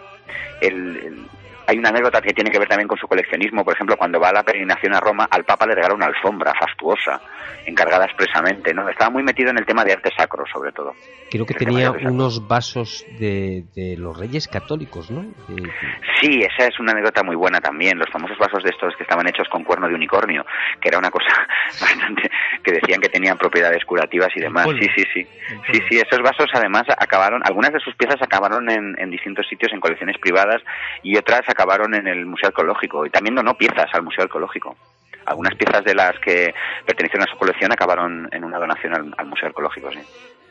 En 1899, eh, a principios de, año, él, eh, como habías dicho, eh, sufría, padecía diabetes. parece que un, bueno, pues un tonto resfriado terminó mal. Sí se complicó. Fue, en realidad él tenía ya bastantes, tenía achaques, bueno, propios de la edad. Para la época ya era una persona relativamente, relativamente mayor. Y sí, fue, cogió un resfriado en, probablemente en las fiestas navideñas o algo así. Se comenta la anécdota de que fue por su empeño de ir al comedor, que quería ir al comedor y cogió frío y, en, en enero empezó a complicarse, a complicarse, a complicarse y bueno, la cosa acabó con una con una complicación pulmonar que fue lo que, lo que definitivamente le, causó el fallecimiento. Él murió con 72 años y, Oscar, cuéntame, creo que el entierro fue algo eh, inaudito. Sí, está muy bien recogido por la prensa de la, de la época. Cuéntanos, ¿quién fue eh, eh, al, a su entierro, a su sepelio? Pues fue el todo Madrid, o sea, fue lo sorprendente del entierro de Cubas, que fue muy multitudinario, porque él, desde el domicilio familiar que estaba en la calle de la Montera, pues hicieron todo el recorrido hasta el cementerio de... El 22 de la calle Montera, por si alguien... Sí, hasta el cementerio, hasta el sacramental de San Isidro, si no recuerdo mal, eh, y fue un cortejo fúnebre impresionante, porque claro, es que estaba estaban muchísimos eh, aristócratas, claro, ahí se juntó lo más granado de la aristocracia de la época, todos que eran, muchos de ellos que eran parientes o, o, más o menos cercanos de él, pero es que claro, estaban los círculos obreros, estaban todas las instituciones religiosas que le había beneficiado, los asilos de pobres, los, el comedor de pobres y demás, estaban eh, la Academia de Bellas Artes, porque claro, él también fue académico de Bellas Artes, como, cuando ya tenía una, una reputación, pues al final ingresó en la academia, en el cuerpo facultativo de la academia, eh, fue una estaba desde las más altas clases sociales hasta hasta los más humildes estaban representados allí precisamente por eso por su eh, condición social de aristócrata pero también por su labor benéfica y fue una, un acto realmente y además creo que hacía un frío tremendo que eso también lo comenta la prensa de la época hacía un frío terrorífico en, enero y que las calles estaban en algunos puntos abarrotadas de gente y el cortejo intentó entrar en el cementerio y le dijeron que no cabía más gente que, que tenían que darse fuera en su testamento creo que está todo muy muy detallado. Bueno, parte a. Em, creo que estaba cifrado en 26 millones de, de pesetas, que era una auténtica fortuna. El presupuesto del ayuntamiento eran 33, o sea, puedes calcular aproximadamente como, lo que suponía eso. Lo curioso es que la mayor parte de ese dinero, una parte fundamental, eh, eh, procedía de la dote de, de Matilde Erice. Lo que hizo fue acrecentar la fortuna porque él aportó al matrimonio una cantidad muy pequeña, lo, poco que tenía de, la herencia de sus padres y lo que había ganado como, los, como su primera labor como arquitecto.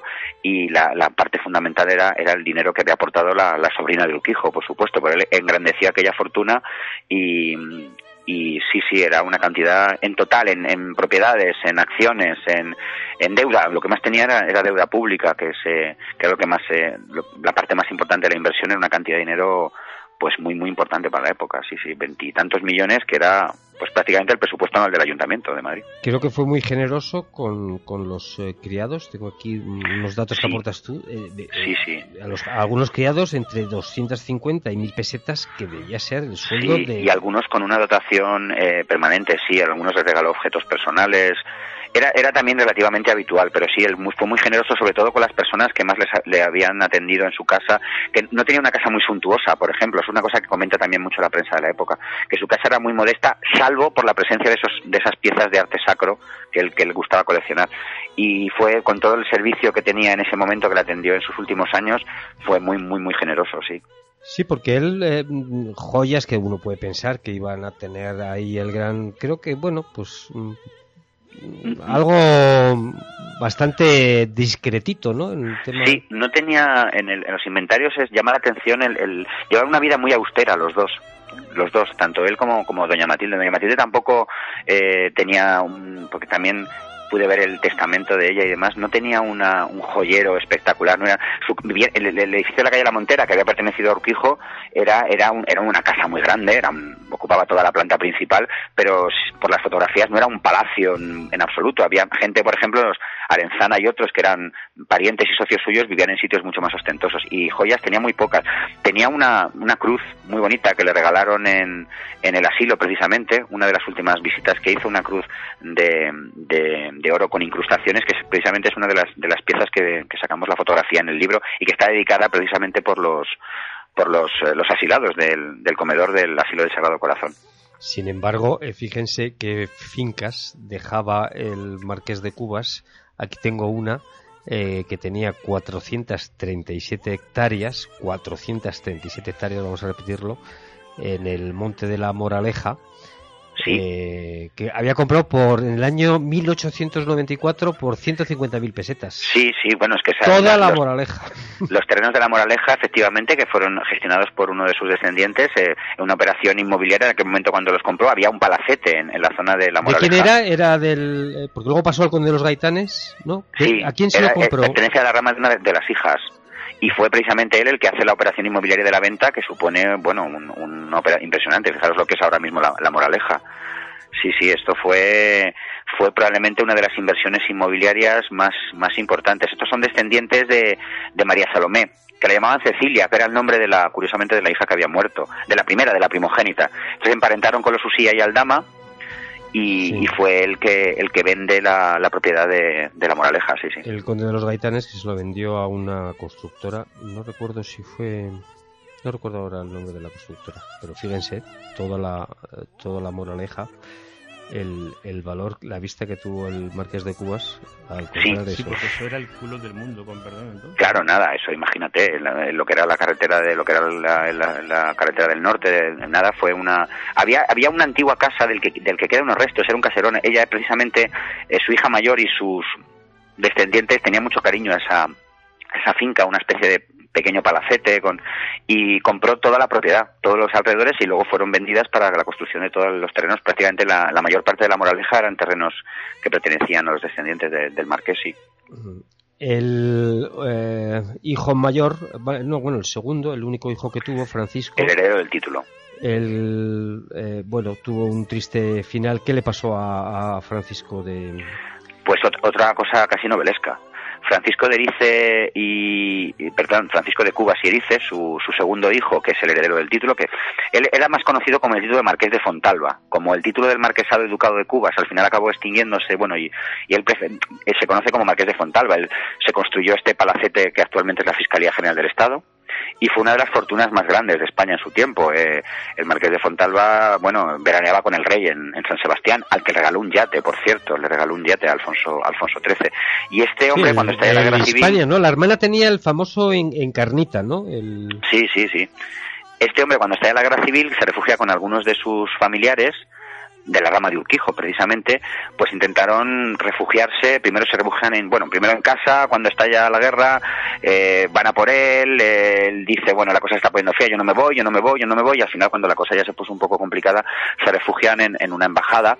Aquí hay varias teorías, dicen la de Rumanía, la, de Paraguay, sí, pero parece ser que fue la de Rumanía finalmente, y estando allí en la embajada de Rumanía, pues, eh, pues corren rumores de que hay unos mm, traidores republicanos que pasan a la gente por la zona de Usera, hacia las líneas nacionales, que pueden pasar para huir. Y entonces él, con dos de sus parientes de los Urquijo, pues se va para allá y en realidad lo que era era una trampa. Era una trampa, eh, los, los, eh, los, los, atrapan, los, los hacen prisioneros, los, les despojan de todas sus joyas y demás porque les dicen que lleven, que lleven joyas y que lleven objetos de valor para poder pagar a, a estas personas que les van a, a, a pasar al, al, lado nacional y en el túnel de Usera, que actualmente está en un, en un convento, allí en la zona de Usera, pues allí hay También una especie conocido de cripta. como túnel de la muerte, sí. Eso es, allí fueron fusilaro- fusilados y hay unas lápidas que, le- que le recuerdan, entre ellas una lápida de, de- de Francisco de, de Cuba Sierice en el año en el año 37, que es cuando se produjo todo esto. Fue una, una operación para intentar, eh, que fue organizada casi por los servicios secretos republicanos para intentar captar a estos aristócratas que habían en- refugiado en embajadas y fue ponerles un cebo para que salieran. Y este, este picó y las consecuencias fueron esas, que acabó fusilado. Allá, ahora lo que hay allí son unas lápidas, simula una especie de, de cementerio, pero la mayoría de los restos están trasladados a otros lados, entre ellos, por ejemplo, el de Francisco de, de Cubas y, Erice, el segundo marqués, está en la Almudena. Pues nada, si alguien quiere también un poquito de memoria histórica, pues que vaya ahí a ver a los, eh, porque creo que iba acompañado de 67 personas que fueron engañados, Sí, eh, robados y asesinados. sí, fusilados allí. además creo que formaba parte de la brigada mixta de, de Ejército Popular, la 36, o sea que era que era ejército regular. Esto no Vamos. estaba preparado, ¿eh? Eh, no, bueno, la, de la historia es la que es. Yo no quiero Hablando poner ningún compromiso a don Oscar Darrocha porque ahora, incluso por hacer estos, eh, todavía dicen que es exaltación de, de yo qué sé. Es simplemente recordar los hechos que. No, esto, esto es, que, es que pasó así.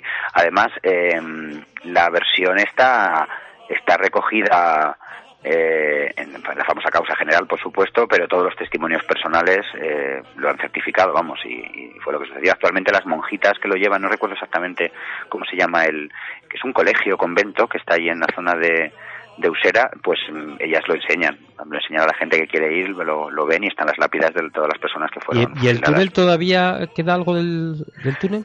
No, es que en realidad es como una recreación. Sale el túnel de Usela porque los, los llevaron a un, primero los llevaron a una especie de chalecito, un hotelito donde los, los, los juntaron a todos. Y había un túnel de paso, eh, pero esto, es esto se hizo, eh, lo que hay ahora es una especie de cripta que rememora ese, ese famoso túnel que, pero vamos, es, un, es, una, es una cripta. Tú cuando bajas la sensación que te da es que parece una, un, un cementerio subterráneo, vamos, y, y está allí en, es que no me acuerdo exactamente cómo se llama ahora el, el convento donde, donde, donde está, pero vamos, ellas, las, las monjitas, si, Bueno. si les pides el paso, te lo te dejan acceder y puedes ver el. Ahora, ahora lo buscaremos en, en, en Google. eh, pero vamos, en cualquier caso, en Usera, eh, seguro que preguntando por Sí, ahí, si pones túnel de Usera, te sale sin ninguna de duda. los mártires. Convento de los Mártires. Lo Túnel está buscando. Bueno, hasta que lo encontremos, seguro que hay mucha gente que igual. eh, a, mí, a mí me están dando ganas de acercarme algún día. Eh, algún día, si me acuerdo y paso por ahí, me, me voy a acercar a, a- a ver cómo lo tienen las. Sí, las sí, además ellas no, no te ponen ninguna ninguna pega ni nada, ¿eh? ¿sabes? Porque además es que ten en cuenta que son 60 personas. Van muchos familiares, van muchos familiares de las personas que murieron allí y a mí me lo comentaron que sí que vienen muchísimos, eh, porque bueno, la historia esta al final se ha, se ha difundido y se ha conocido y, y ella me comentó, dice, uy, no te puedes imaginar la cantidad de familiares o descendientes que intentan venir aquí pues para hacer la foto a la, a la lápida de, de su familiar, aunque ya no hay cuerpos, ¿eh? Simula un cementerio, pero ya no hay cuerpos. Vamos eh, a seguir hablando del Marqués de Cubas, de su faceta eh, como arquitecto. Eh, el gran proyecto eh, que se le quedó, digamos, a medias es el de la Catedral de la Almudena. Eh, ¿Por qué se le encarga a él? ¿Qué es lo que quería hacer el, el Marqués? Y al final, ¿en, en qué, qué es lo que tenemos? Bueno, esto es un encargo también que viene directamente de la corona. Esto es un encargo. Eh, en principio, la idea no era haber hecho la catedral, lo que pasa que los, acontecimientos se, se precipitan. La idea era hacer la nueva eh, eh, iglesia de la Almudena, que sirviera también como, mausoleo para la reina María de las Mercedes. El encargo es de la época de Alfonso XII. Estamos hablando de los años 80 del, siglo XIX. La, antigua iglesia de la Almudena había sido destruida por la, en la revolución de 1868, la que acaba con el reinado de Isabel II. Y bueno, Madrid no tenía el sitio de, de- de- no tenía casa para su patrona, podríamos decir, ¿no? Entonces surge un proyecto eh, inicial, estamos en, en torno a 1883, y era la idea de hacer nueva iglesia para la Almudena, y al mismo tiempo justo se muere la, la primera esposa de Alfonso XII, María de las Mercedes, y también aprovechar para enterrarla, ¿no? Pero justo en ese momento es cuando le conceden el título pontificio a él, al Marqués de Cubas, y también es cuando se decide crear la diócesis de Madrid. Entonces lo que iba a ser la nueva iglesia de la Almudena y el, el panteón, digamos, o el enterramiento para la reina, se convierte en la nueva catedral. Entonces él reforma el proyecto, lo engrandece, hace un proyecto más ambicioso y, plantea una obra pues de estilo neogótico, muy monumental, del que se conservan planos y una, una maqueta muy, muy espectacular que está allí en el propio museo de la, de la Catedral de la Almudena. Y él inicia las obras, pero claro, esto, estamos, fijaros las fechas, 1880, la guerra de Cuba. El Estado estaba prácticamente arruinado. Se intenta hacer con donaciones con donaciones públicas. Hace una suscripción popular. Al principio sí se financia hay mucho entusiasmo se paga con mucho dinero pero las obras eh, son muy muy costosas y cada vez se ralentizan más se ralentizan más y el proyecto de Cubas pues prácticamente lo único que se hizo fue la cripta. La cripta, que es una auténtica maravilla no sí yo sí, sí es recomiendo desde luego y tirar para abajo y además que puede albergar no sé está muy de moda la, cripta de la Almudena eh, ahí sí que se respeta el, el diseño de, del marqués, ¿no?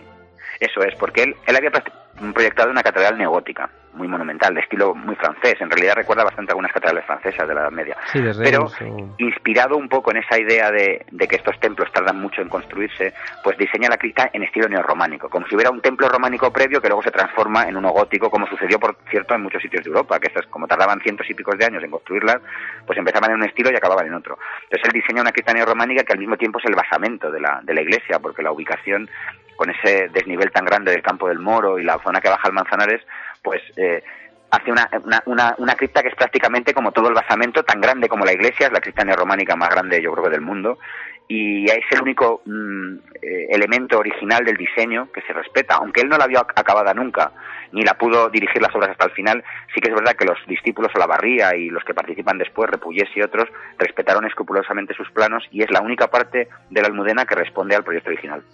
Cosa que luego el fin, eh, Chueca, que fue el que Chueca sí, bueno, pues él además al principio creo que incluso criticó el, sí, sí, sí, en fin, hablaba de gótico desmesurado. Bueno, el gótico eh, es gótico o te puede gustar o no te puede gustar, pero claro. Bueno, Cuba sí es verdad que habla muy mal de Almudena cuando no le encargan el proyecto, cuando lo encargan lo ve con otros ojos. Sí. Chueca, Chueca eh, el, el, el, claro, en otros tiempos, estamos hablando de la posguerra, él pensaba que un neogótico no iba a encajar en ese entorno, enfrente estaba el Palacio Real, tenían que, tenían que, mm, que, pues eso, querían que iba a chocar mucho una catedral neogótica, era mucho más cara, el, proyecto original estaba lleno de pináculos, de torres, de gabletes. Entonces opta por una solución un poco un sobrio neoclasicismo, un poco escurialense. La verdad que la fachada tiene ese aire, la fachada de, de, de y, y, acaba siendo pues una iglesia pues ecléctica, porque luego el cimborrio tiene un aire un poco más neobarroco, la fachada lateral es neorrenacentista, eh, la decoración ya es del siglo XX, entonces acaba siendo una iglesia que es una mezcla de muchos estilos. No sé si te voy a poner en un compromiso, en un compromiso, Oscar. Seguro, pero ya te vuelo. ya ves por dónde va, ¿no? Eh, pero bueno, tú eres especialista y tu opinión mm, la queremos saber, la queremos tener en cuenta. Eh, ¿Tú qué opinas de lo que hizo Chueca? Bueno, la, obra de Chueca, fíjate, yo creo que es digna, ¿eh? Sí, dentro de las... Hombre, digna, sí. En eso, en eso estamos de acuerdo. Yo creo que, él tampoco tenía mucho margen de maniobra. Ten en cuenta que estamos hablando de los años 40, en esa época el, el estilo es un estilo muy oficial, la arquitectura oficial va en esa línea, eh, la corriente, un edificio neogótico chocando con el barroco clasicista del Palacio Real, y él intentó hacer una cosa que no fuera que no le restara protagonismo al palacio y que de alguna forma mantuviera cierto respeto por eso y por eso optaba, si os fijáis bien en la fachada es, tiene un aire muy muy escurialense que por cierto es la arquitectura oficial de los años 40, principios de los 50 en España. Pensar en el Ministerio del Aire, está en el, vamos, en el Corte General del Aire que está en Moncloa, eso es un escorial trasplantado, entonces es que estamos en esa época justamente cuando deciden continuar las obras, ¿no? Entonces Chueca una vez definido el estilo, pues se encarga. Luego ya él mismo, cuando analiza la obra, dice que la planta de, de Cuba, sus proporciones, era, era una obra de entidad, y lo mismo lo reconoce, que el, propio perfil de la Almudena es que realmente la ubicación es estupenda, claro, está en una zona magnífica. Una de las mejores del mundo para, sí, claro, una catedral. Sí, Madrid es una ciudad que tiene ese eje en L de Palacio Real, catedral, teatro real y todo su entorno, no tienes muchos sitios en el mundo que tenga esa conjunción de esos edificios tan singulares, ¿no? Teniendo como eje precisamente el palacio. Hay otras catedrales, eh, no sé, me viene a la cabeza la catedral de, de Colonia, Hombre, maravilla, pero... estamos mm, hablando del gótico, esto es neogótico, claro. es que eso es gótico de verdad. Pero, pero la plaza donde está, mm, bueno, aparte que aquello quedó como un solar pues, después de los bombardeos, eh, desde luego como el emplazamiento de, Madrid, esa zona que describes, es inmejorable, vamos. Sí, eh, además es el origen de la ciudad y estaba el asentamiento árabe original de Madrid, o sea que es un sitio con una historia y un peso enorme. Bueno, que sepáis que son las teatinas. Ah, la... Teatinas, eso es. Ah, bueno, es pues verdad, es verdad. Las madres teatinas de Usera. Sí, sí, sí, sí. sí, sí ahora... Hemingway, estaba al corriente del asunto. En su obra Los ¿Por quién lleva las campanas? ¿Ah? hacen referencia al asunto. Hemingway, que aparte de emborracharse en el Palace y en el Rich, pues también también sabía esto, sí, sí, sí. Las, madres teatinas, es verdad, las madres teatinas de Usera, sí, sí, sí. Pues es un edificio moderno, ¿eh? Tú cuando llegas allí parece un colegio moderno, no sé de cuándo será, yo creo que debe ser como de los años 60 y demás, pero sí tienen y conservan esa, esa especie de cripta con el tema del, túnel. De, de, todo lo que hizo, eh, no sé, es que les digo que es que eh, hizo también gestión de monumentos eh, clásicos, incluso del acueducto de Segovia o hizo de todo, de manicomios en Pamplona, mataderos en Málaga, incluso también hizo eh, eh, detalles técnicos del Palacio Episcopal de, Astorga, ¿no? Este famosa obra de, Gaudí. Sí, pero eso fue un informe como académico. Claro, es que él, estaba en la comisión de arquitectura de la academia y la academia a veces, como órgano consultivo que era, pues recibía em, eh, solicitudes de informe o directamente actuaba de oficio en algunas obras. Entonces, el común de la comisión tuvo que redactar varios, varios expedientes eh, sobre obras y entre ellas uno de los que le encargaron precisamente fue, fue un informe sobre el Palacio Episcopal de Astorga, así que además le, enmienda la plana al mismísimo Gaudí, con algunas correcciones técnicas que yo me llamó mucho la atención cuando lo leí. Son totalmente antitéticos, tienes que mirar el proyecto de, de la Almudena, el neogótico de, de Cubas, y el proyecto casi contemporáneo, por otra parte, un poquito posterior, de la Sagrada Familia, ¿no? Como son arquitectos como de, de no solo de distinta época, sino de diferente concepción totalmente, sí. Pues yo desde luego recomiendo a toda la gente que quiera ver un poquito la obra de, o saber más de la obra de, del Marqués de Cubas, eh, que compre el libro de Oscar Darrocha. ¿Cómo se puede encontrar tu, tu libro en las librerías? O... Eh, en eso tenemos que hablar con el propietario del libro, que no está por la labor. Sí, el, libro, el libro es que realmente no, no nació con una, con una vocación comercial, ¿sabes? Esto fue un encargo personal de un bisnieto, de un bisnieto del Marqués de Cubas, que quería hacer una, pensaba que el personaje daba para una investigación y para una publicación y, me encarga, y entonces nunca, nunca se, se, se, planteó con un criterio comercial. Los ejemplares que se entregaron fueron a instituciones, archivos, bibliotecas, a gente que había colaborado y fundamentalmente a familiares. El libro se entregó a familiares. Yo le comenté a Javier, a Javier Cobian, Cubas, bisnieto del Marqués, que quizá debería hacer, pero él siempre actuó un poco un poco con esa modestia de decir, no, no, si yo en realidad lo que quiero es la satisfacción de que haya una biografía de, de, mi bisabuelo y que los familiares reconozcan la importancia de este personaje, porque él se quejaba mucho de que muchos de sus descendientes, de sus parientes, bisnietos y demás, pues realmente no conocían quién era este señor, que es un poco el origen de toda esta casa nobiliaria emparentada con tantos. Entonces el libro realmente no tiene ningún tipo de trayectoria comercial, simplemente eh, las bibliotecas, la Biblioteca Nacional, por supuesto, la Biblioteca del COAN, en la Biblioteca del Archivo de Villa, la Biblioteca Histórica de Madrid, ahí es donde, donde se puede consultar, pero adquirirlo eh, prácticamente imposible. Pues es una pena, fíjate si, si hasta bisnietos y, descendientes del Marqués no, no, conocen bien, pues imagínense el, resto de los comunes. Pero es una pena porque eh, su obra arquitectónica eh, además define un poco, cuenta, te cuenta la historia ¿no? de, de, lo que fue esos años convulsos del, del siglo XIX en España y la arquitectura es un reflejo de... sí, sí, claro. Y él, su propia vida, todo lo que hace, mm. su, su labor profesional es un reflejo de la época y su vida también es... Yo, cuando, cuando escribí la parte introductoria del libro, que siempre sabéis que muchas veces se hace al final, cuando ya tienes el trabajo hecho, eh, pensé, digo, no se me ocurre un personaje con tantas facetas y tan representativo del siglo XIX, o sea, todo lo que tiene, su relación, su, el ámbito político, lo que hemos hablado de, del Ayuntamiento de Madrid, el tema de Cánovas, todas estas cosas, realmente a través de su obra y de su vida se puede hacer un recorrido por la historia de nuestro siglo XIX.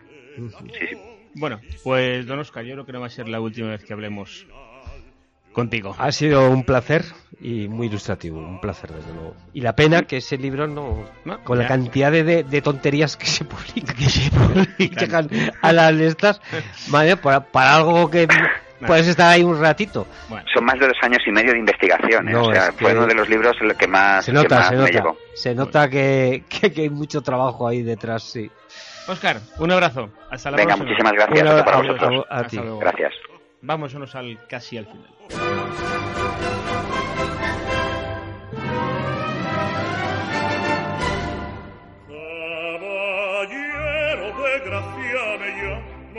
Y efectivamente soy así, pues sabido es que a mí me conoce por mis amoríos. Bueno, ha sido un placer tener a don Oscar Darrocha al teléfono. Eh, me ha dejado impresionado. El libro es magnífico. El libro es estupendo. La, lo que pasa es que hemos puesto el caramelo en la boca a muchos, seguro que mucha gente dice, ¿y ahora cómo Oye, consigo si yo ese convencemos libro?". a... este. Eh, este, pues tendría que ir a la Biblioteca Nacional y, Bueno. Y tal. Pero desde luego hacer eh, la pena, eh, la cantidad de gente aficionada a la arquitectura y un tour eh, explicativo de mm, las obras de- del Marqués de Cubas por todo Madrid, contando pues, hechos históricos y tal. Es hablar del siglo XIX, hablar de Madrid, de España y unos edificios bellísimos además. Se lo plantearemos a los del autobús este. Yo creo que Manuela Carmena está muy interesada en, sí. visitar el convento de las Tietinas, Teatinas. Teatinas, y ahí la donde, cripta seguramente más. donde los republicanos asesinaban a, pues eso, a, a ciudadanos Ah, que les eh, engañaban, que fueran con, con sus joyas, con dinero, para luego. Yo creo que Por- Carmena por va a estar dinero, nada encantada, más. Seguro que sí. encantada de recuperar esa memoria histórica que tanto les, les gusta, ¿verdad? Que lo pasen bien. La semana que viene más. Sí, que estamos en Navidades ya, casi.